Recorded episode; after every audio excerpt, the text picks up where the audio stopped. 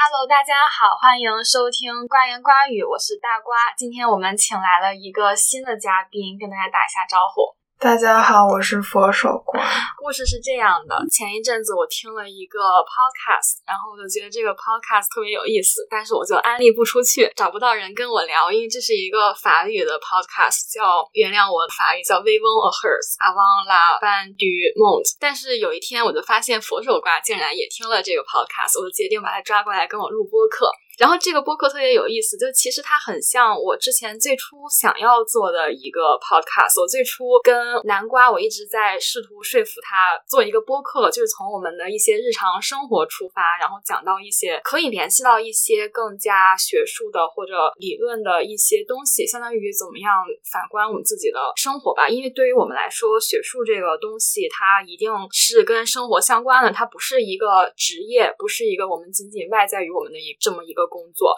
而是这些思索都是跟我们的生活是有一个互动性的。反正，anyways，我就很高兴找到了佛手瓜来跟我聊这一个 podcast。我们今天就是一期关于 podcast 的 podcast。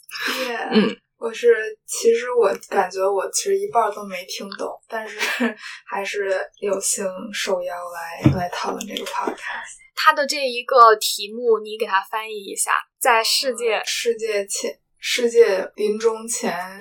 幸福的生存，幸福的生存，就是我觉得这个 a hearth 这个词特别的难翻译，就英文的话可能就是 happy 吧，特别有意思。就是我我说一个那个 anecdote，我有一次应该是去图尔的美术馆，然后它有一个就是当代艺术的一个装置作品，就是一个大白墙，然后墙上有个霓虹灯，然后那个霓虹灯的是一串字，那个字就是 nous sommes a hearth，就是我们很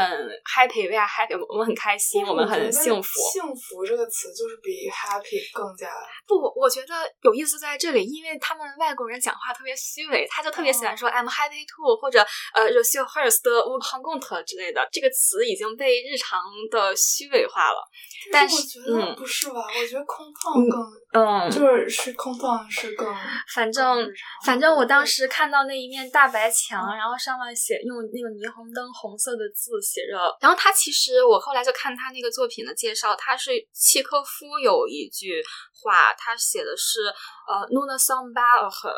就是我们不快乐，le bonheur n'existe pas，幸福并不存在，我们只能去欲望它。它有点感觉跟我们这里的意义还不太一样，它的意义有点想说，就那个东西转瞬即逝，就是你欲望它，但是你获得它的那一瞬间，它都没有了那种感觉。很哲学的。俄式哲学，俄俄式 俄式哲学，对我当时我当时就很喜欢那，我当时就在在那个大大白墙下面 难受了好久，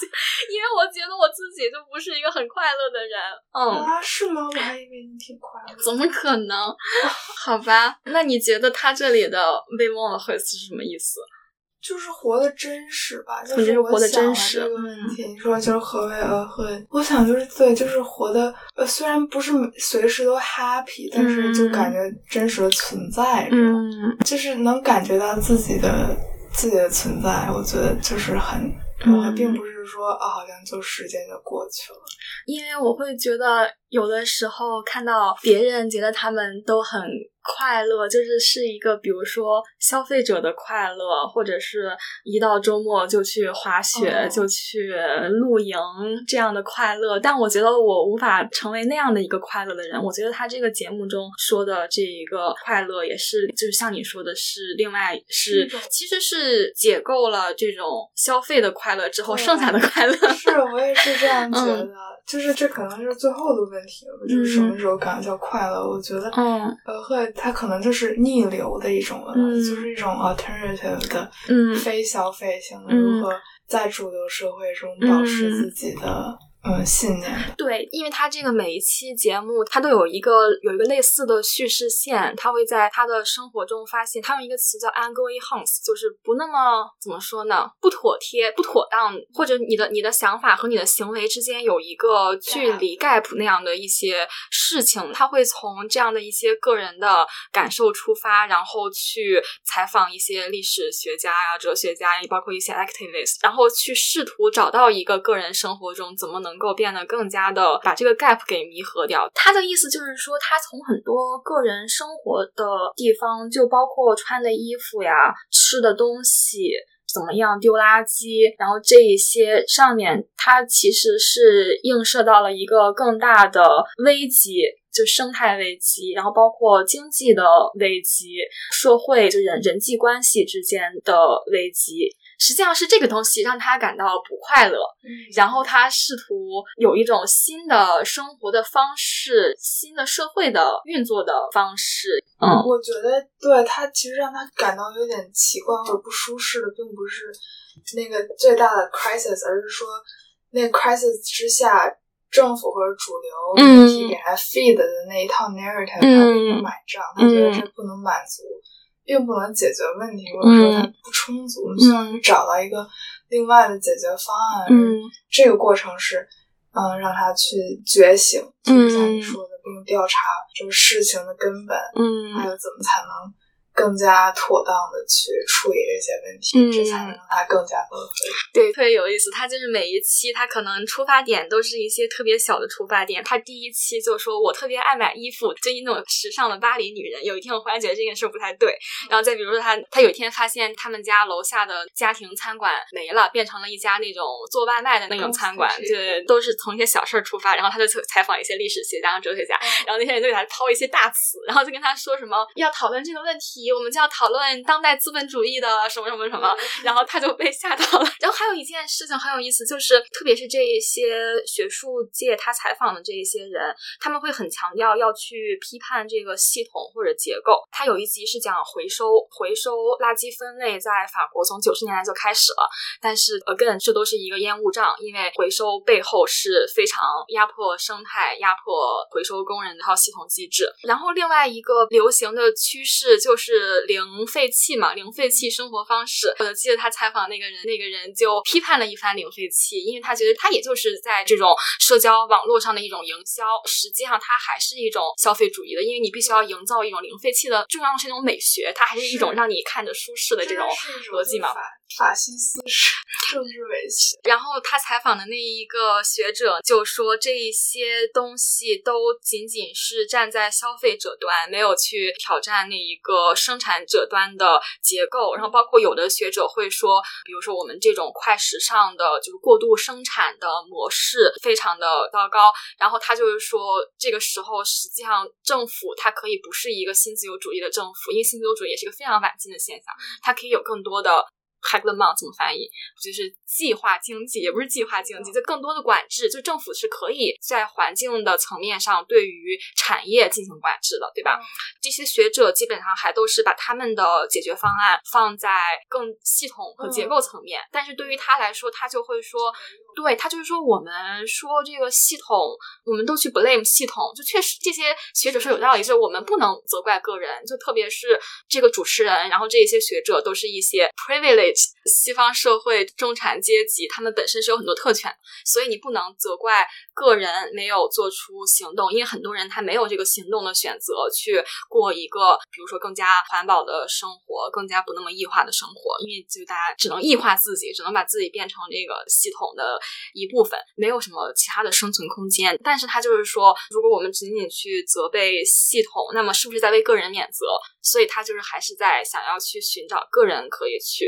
行动做的事情，对，而且就是他，就从一个 morality 出发，怎么才能就平复他的这个 dilemma，就是怎么才能让自己幸福的、真正的能面对自己，活在这个世界上，然后怎么才能把自己的思想跟行动一致起来。这是一个从西方学术传统和跟就是马克思主义的那一套传统里面出发，就是很难做到一件事情，因为一切都是超乎你个人掌控之外的，嗯，一切都是系统问题。虽然它确实是系统问题，但是系统也是由个人组成的吧，对吧？所以我觉得他的这个 podcast 还是一个。很 life affirming 的，就并不是说我们所有人都是系统中的一个一个 mechanism，就是不停的在转这个大的齿轮，还是你的觉醒本身可能就已经带给这个系统一些 disruption，然后他去做这个 podcast，或者他去说这些问题，就是已经是他个人的对系统的一些微小的威胁。我我想问你，有没有觉得有很多地方你也面临这样的安格一 house，思想跟行动无法一致起来？对，就是就是前几天，前几天我我忘了具体是什么事儿了。有一天我跟呆瓜，我们俩想要做一件什么事儿，然后我们选择了一个更加便捷的，但可能跟我们认为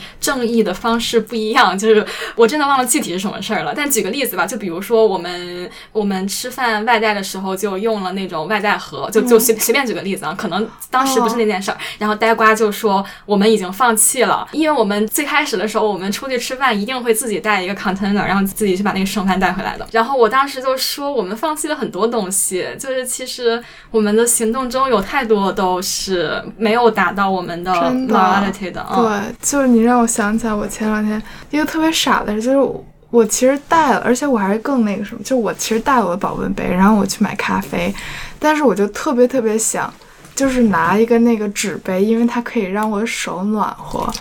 然后我就走在路上，我不知道为什么，就是从纸杯里面喝特别热的咖啡，比从保温杯里面那个保温杯里面那个就很厚，对，然后你就喝起来就是很无聊。但是你从那个纸杯里面喝，就是觉得特别舒适。哦，这个例子太有意思了。然后。关键是特别就是特别傻，然后我买了一个纸杯，我本来想走的，结果我还坐下来了。然后我坐下来，我就想，那我坐下来了就没有那种就是在冷风里面喝纸杯的咖啡的那种快感了。然后我就把咖啡从纸杯里面倒进我的保温杯里，然后我就把那个纸杯扔掉了。然后我就就一天就很就觉得我我简直太罪恶了。然后。而且觉得简直是为什么要做这样的事情？然后，但是因为我一直在 rationalize，我用纸杯之前，我又想，哦，我都今天学了一天习了，然后我能不能就是奖励自己一下，然后之类之类的，然后就是总是能就是 rationalize，行，就最后最终终极的那个原理由，终极的可以把一切击败的那个脑子的那个。那个 rationalization 就是哦，反正我买不买都一样，就是最后反正做不出任何改变，嗯。那我还不让自己高兴点儿。对，就是因为一切的设计都让我们可以非常轻易的去享受这种舒适，然后这种他应该是在讲外卖的那一期里面，他就讲说我们就是一整个产业都是为了我们的懒惰，为了我们的。舒适便利，我们要的这个。快捷这样的一种感受，然后他就中间就说这是一个哲学问题，这是一个形而上学问题，因为他的哲学问题就我的理解就是说，它是关于什么样是好的生活，就把自己变成一个。只是享受所有的舒适的这么一个人，然后不去考虑他背后的所有关联，这是一种好的生活吗？就是，嗯对我觉得我其实是个人认为它不是一个好的生活，就是我们还是要去做一些自己认为对的事情，然后去让一些困难，要去迎接一些困难，面对一些不舒适。最后才能创造出，或者是感知到一些，嗯，在舒适麻痹的那种环境下面感受不到的真正存在的感觉。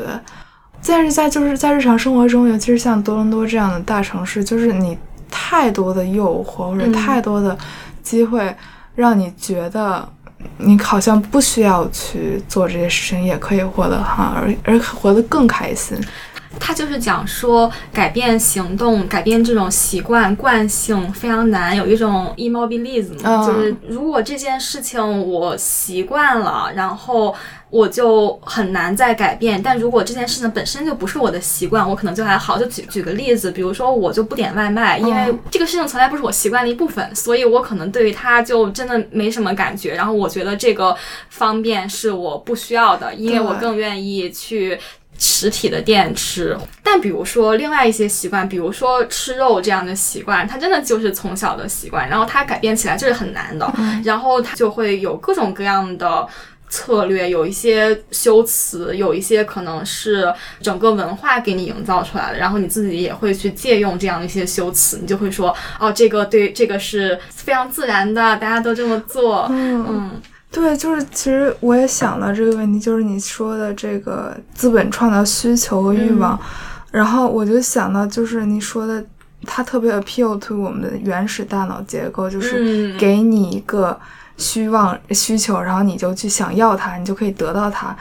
然后我觉得同时在。资本主义创造这个需求，同时它也可以创造出很多就是让我们自我安慰的一些价值观。面对很多 crisis 跟一些问题的时候，你就可以去生产出这些应对的，就是说，比如说，我应该奖励自己，我应该去 work hard play hard，就这种说，我要可以点外卖，或者我应该去吃炸鸡。就是觉得我好像应得的，就会出现了这一套新型的，在资本主义下面非常舒适的一套信念，你就可以去按照它活，活的就很开心，因为你这样的话，自己的所有需求也能够被满足，然后心里面也会有底，就是创造新的 morals，把一切合理化。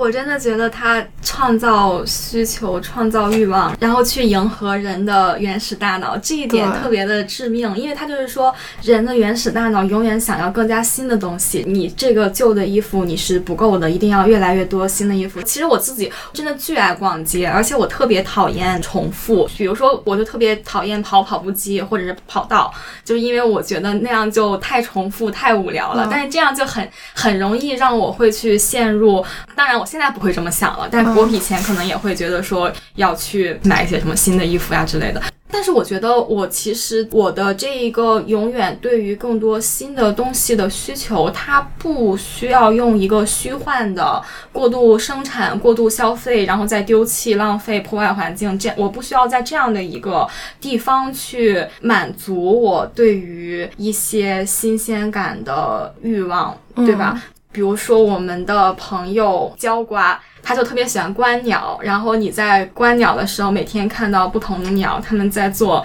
不同的事，这样带来的一种喜悦，我觉得是更快乐的。对，比如说我去跑步，然后我就去跑一些不同的路，然后就观察它都有什么变化，一年四季，就是它是一种自然节律，它自然会带给你每天的变化，就是并不需要。资本给你创造的那种，对我觉得就是在资本产业之外的这种新鲜感，是其实是在你已经可以触及的事物之内就可以找到的新的东西、新的元素，就是一直在变化的东西。而资本创造的这种新鲜感，是一定要得到一个你没有得到的东西，就那一瞬间你才可以去找到。其实我想到一个问题就是。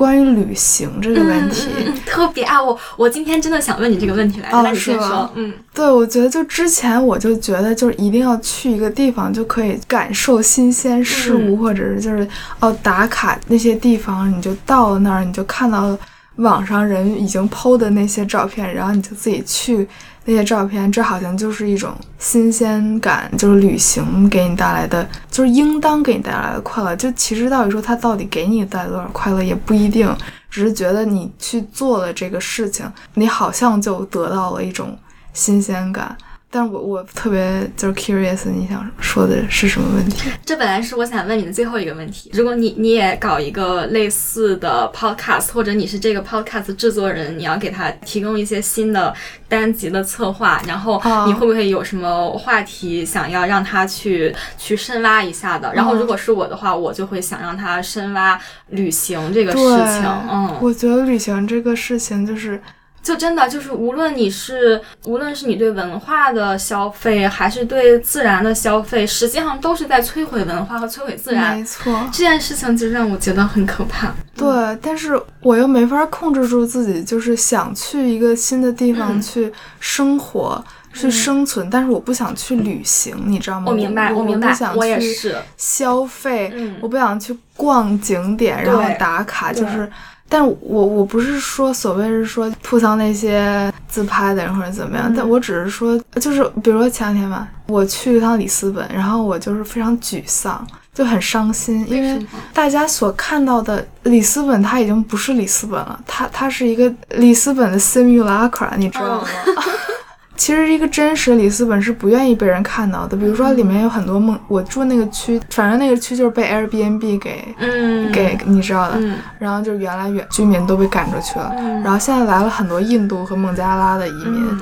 但是那里面旅行者就是自动屏蔽掉了周围孟加拉人，然后孟加拉人他们也自己创造了一些很多葡萄牙式的餐厅。所有人拍的照都是同样的一个有轨电车，从同样一个角度出现在风景好看的那个地方，就是没有人想去注意说里斯本它真的是一个什么东西，它它已经不再是想象中，而大家都是为了想象中的那个东西而来，然后觉得如果没有达到预期的话，就会很失望。所以我觉得它已经是一个完全的一个消费性的一个这么一个体验了，我就是一个体验，就是可以买到的 experience，它是一个风貌。比如说保护故都风貌，或者是这种传统文化街区，就是当你把它定义为传统、定义为文化的时候，它其实变成了一个，对，它就没有了，它就变成整个景观社会的景观了。对，就像什么南锣鼓巷。对，就是咱们上次 podcast 聊的，就这个世界变成了迪士尼乐园。对。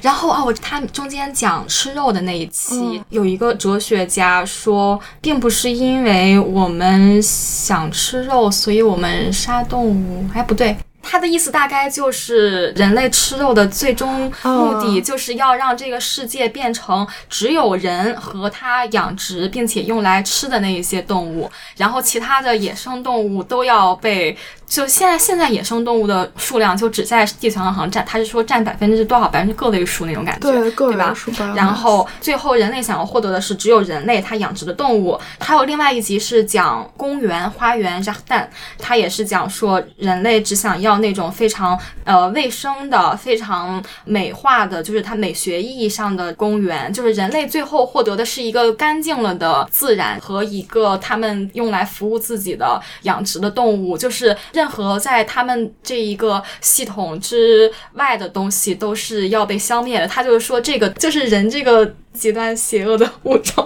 但我觉得他这个说的有点钻牛角尖儿。他说什么来？我记得他说，到底是人在吃肉，还是到底是人为了吃肉而杀动物，还是为了杀动物而吃肉？对对对。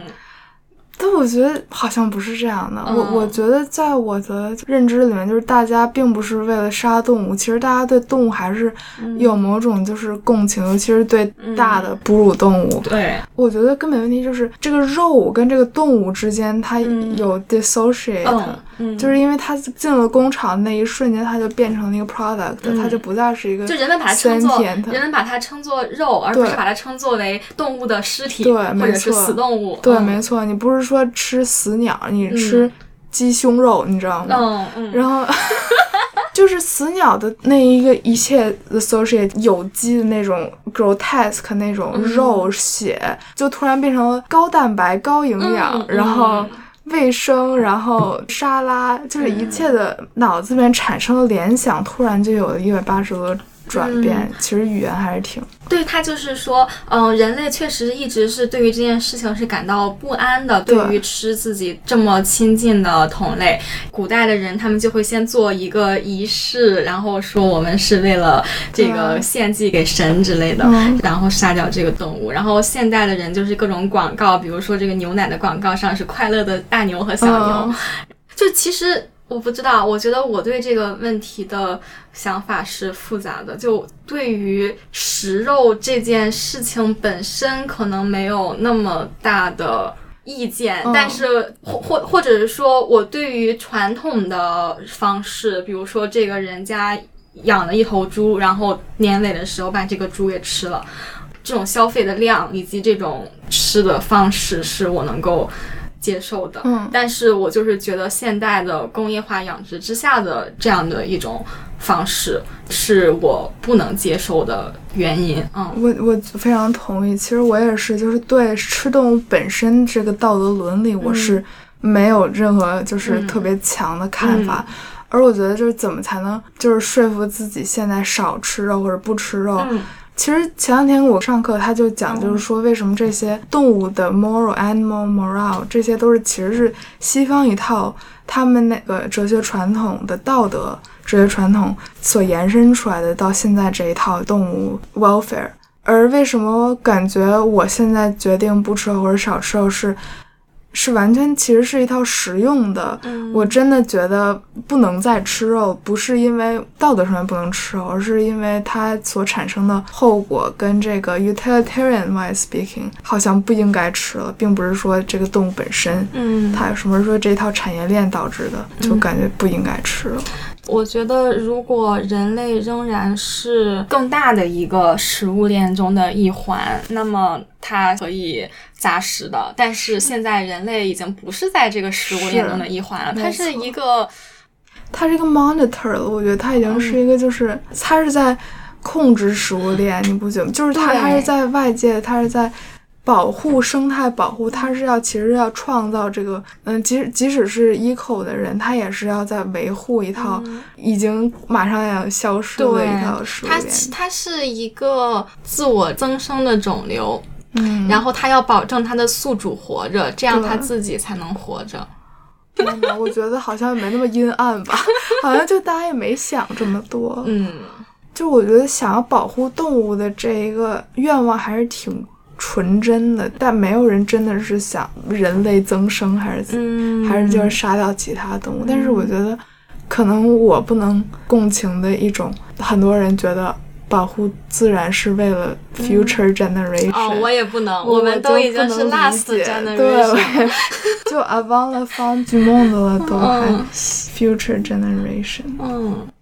然后它其实基本上每一单期都会有一些非常类似的逻辑出现，是一个切断联系、异化。产生一种距离，比如说在我们和垃圾场之间的距离，和那些塑料回收工人的距离，和屠宰场的距离，和比如说这种做衣服的血汗工厂之间的距离，通过制造这样的不可见性，来让我们对于我们的生活感到特别的舒适。他就提到说，在 COVID 期间，送外卖也变成了不见面的那种送嘛，就放你家门口。然后他就说，大家其实特别的开心，因为这进一步的为他们制造。这种看不见，提供了一个特别好的解决方案，就是人们不想看到。实际上，生活是在一个奴隶制之上的。我觉得，就是对于动物和对于人的奴隶制。他中间就提到送外卖的那个小哥，实际上都是所谓的就非法移工。对，对他不想去感知到自己的 privilege。对，就是然后有罪恶感。而且实际上，他这个系统就是自循环，因为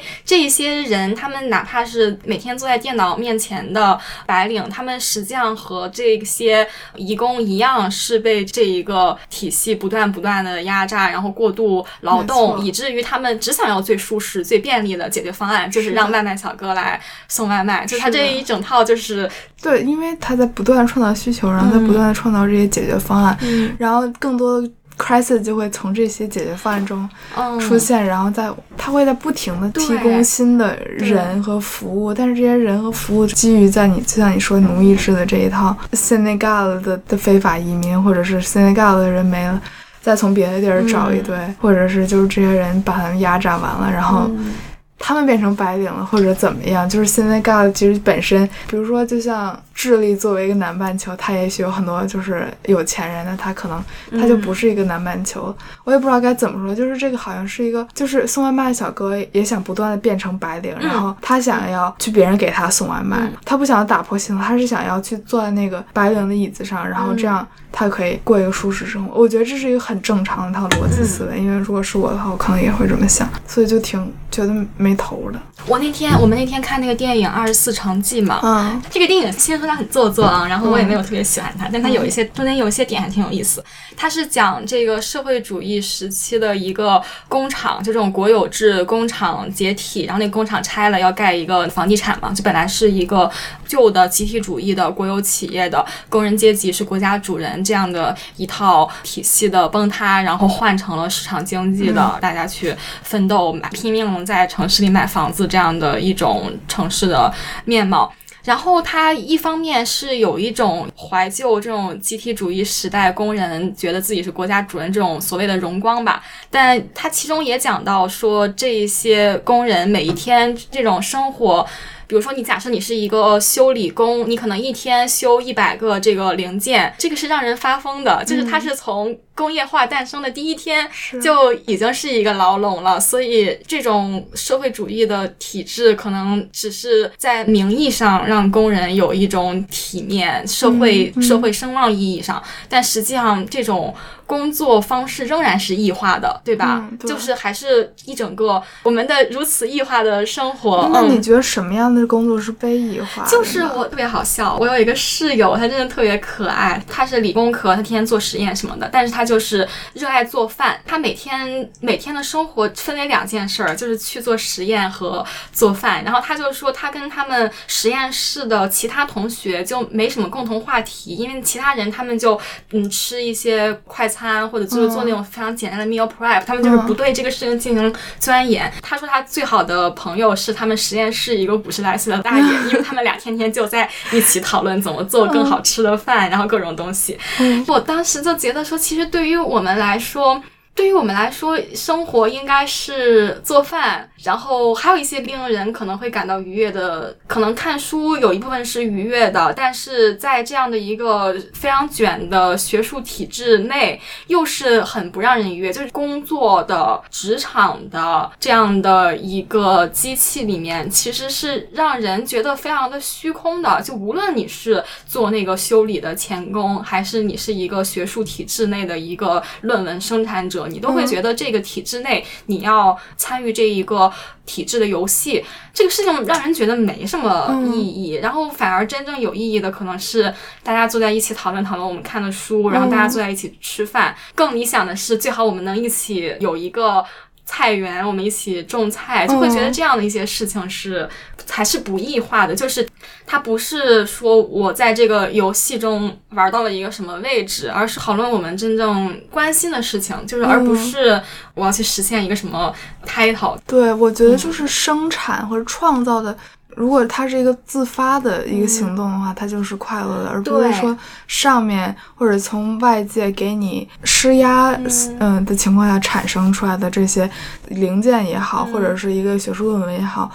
它不是说为了去 appeal 一个需求而被创造出的一个东西，而是你真心去想，就像做饭呀，因为你想要去做它而去做它，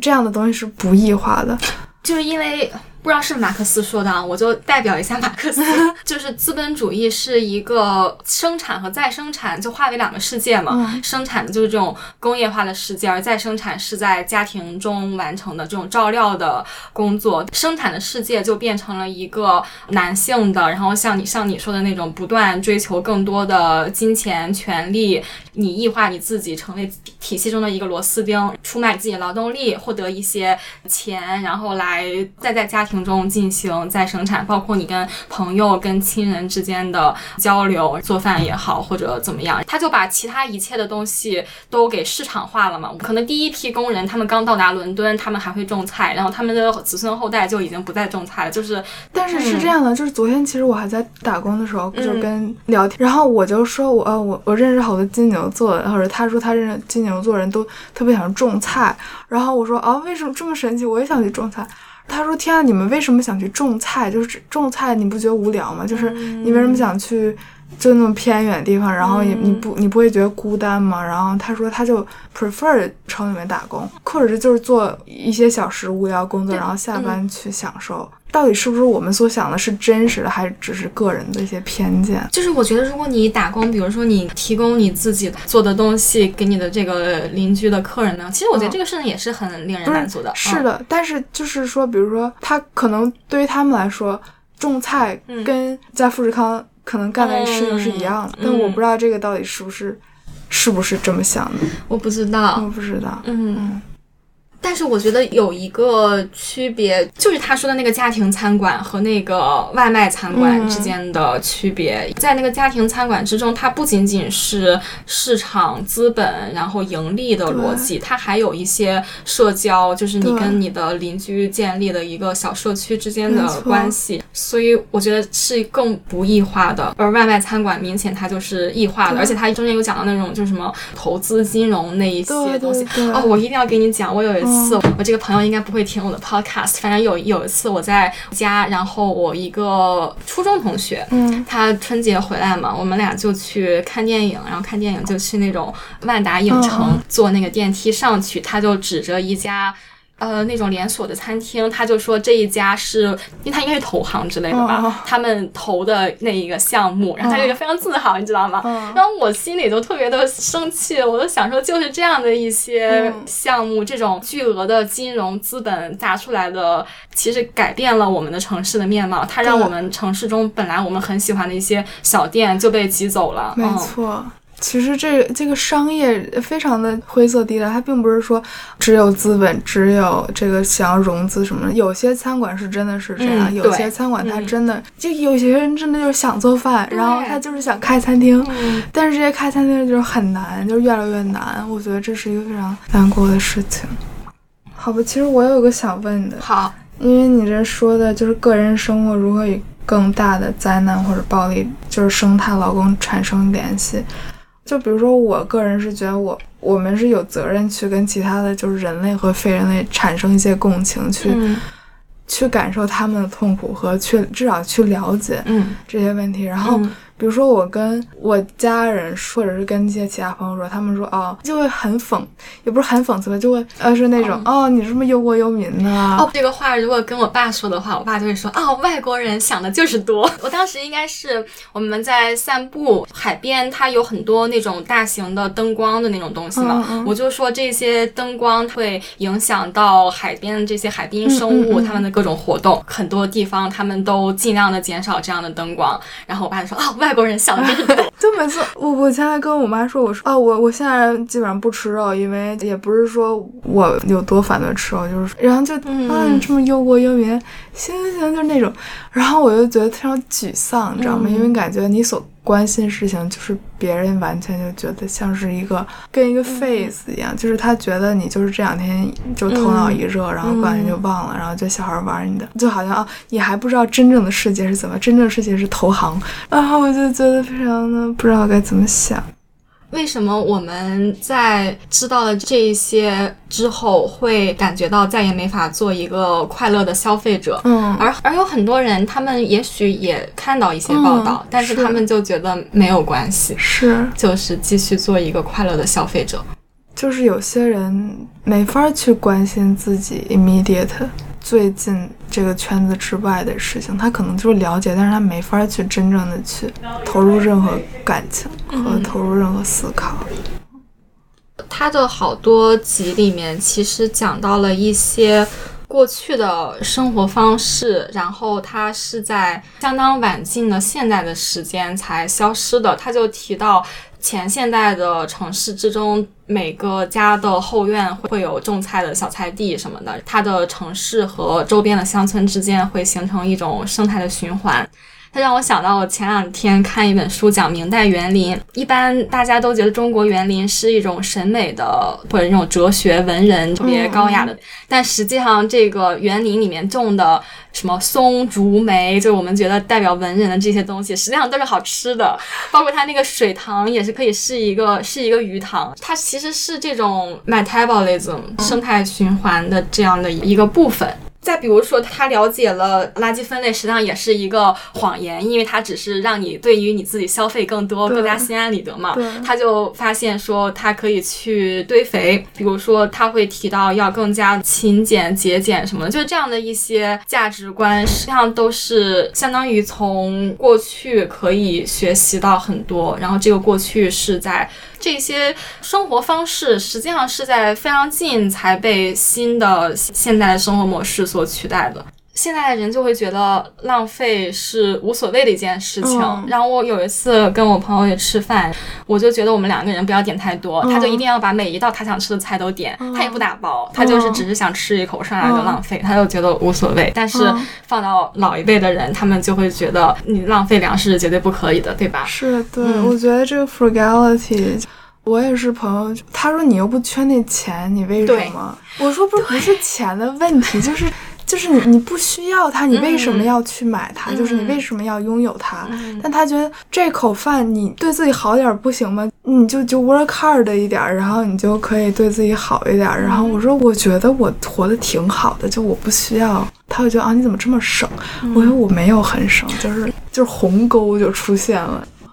其实我刚开始看到这个问题的时候，可能跟你想的不太一样。就是我想到的历史过去记忆的潜能，就是也是有点 paradoxical 的。我想到还是在 material，就是在一个物质的东西。因为我在里斯本的时候，我买到了一个就是建国初期出口的一个瓷的碗，非常漂亮，做的特别好。手工的那种，然后底下就写的“中华人民共和国制”，不是“中华民国制”。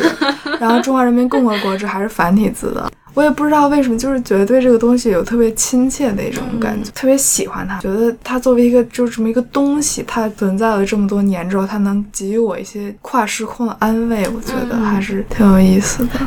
应该是之前我跟南瓜聊的那一期，他就是说他每次吃面包产生一个那个装可颂的那个塑料盒子，直接丢弃了嘛？他就觉得那我是不是也是一个可以随意被丢弃的东西？因为我们生活的这个世界的逻辑就是用后即弃的逻辑，就是记忆对于当代人来说是无所谓的，因为所有的人都在朝未来看，历史是不重要的。就是有很多以前的观念，在现代会被觉得是不可思议的。就比如说以前大家会说劳动是一件很光荣的事情，但是大家其实现在都不想劳动，大家只想躺着。可是劳动真的很 劳动真的很快乐，真的很快乐。就像你说的，什么时候会感到 i house？就是我这里写的是种田、劳动、思考、睡眠充足啊。吃饭，然后跟人聊天儿，太好了，就是特别 basic 的，就是真实的，你能感受到的事情。对。我们现在的生活有太多东西都被外包或者是被机器化了，比如说你也不需要洗衣服，你可以交给洗衣机。但我就是我在云南的那一年，我们也没有洗衣机，床单呀，然后这种冬天的衣服啊，全部都是手洗的。但我就觉得好像也还好呀，就是没有花我那么长的时间边洗衣服边听个播客或者跟我室友聊聊天。我觉得其实也挺好。那我把它交给洗衣机，我省出来那么多时间，我又用来干嘛呢？对，没错。其实我们。现代生活中经常空虚，就是因为或者说我们的劳动都是一些异化劳动，对，都是一些给老板打工的劳动，对，而不是为自己创造一些空间的劳动。对，而且现代人觉得很无意义的劳动，比如说洗衣服，比如说我在法国时候也是每天都要，因为我们好多人一个屋，然后每天就要晾无数的衣服，就是不停的挂袜子和内裤，无数的这种。然后，但是你就觉得没什么，因为这些时间并不是说浪费，因为没有什么费和不费的。对，它这个，你好像有意义的时间就是被异化的那些，为了某些更宏大的目标去劳动的那些小时，好像才有意义。其实并不是，就是你这些手上面在干的事情的同时，你你还可以去真正的去感受这个时间，然后真正去感受这个事情，然后就特别美好，特别快乐。我之前有一段时间特别喜欢问别人什么事情让你感到真正的快乐。嗯，那一段时间我可能在思考这个 live on earth 的问题。嗯，我最近就喜欢问别人什么事情让你对未来有所希望，因为我经常感到我对未来没有任何希望。我这个问题有点有有点有意思，就是因为其实我不会想未来的事情。我其实也不是，就是因为别人会说哦，你将来五年会觉得自己 like where do you see yourself 这个问题，然后我就我不想想这个问题，这个。